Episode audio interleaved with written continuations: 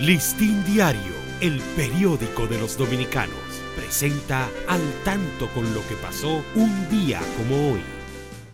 6 de octubre de 1927 se estrena El Cantor de Jazz, The Jazz Singer, primer largometraje sonoro. 1976, el terrorista cubano Luis Posada Carriles es identificado como el autor intelectual del atentado contra un avión de cubana de aviación frente a las costas de Barbados, donde pierden la vida 73 personas. Es detenido en Caracas y sometido a proceso judicial junto a Hernán Ricardo y Freddy Lugo, autores materiales del atentado. Listín Diario, el periódico de los dominicanos, presentó al tanto con lo que pasó un día como hoy.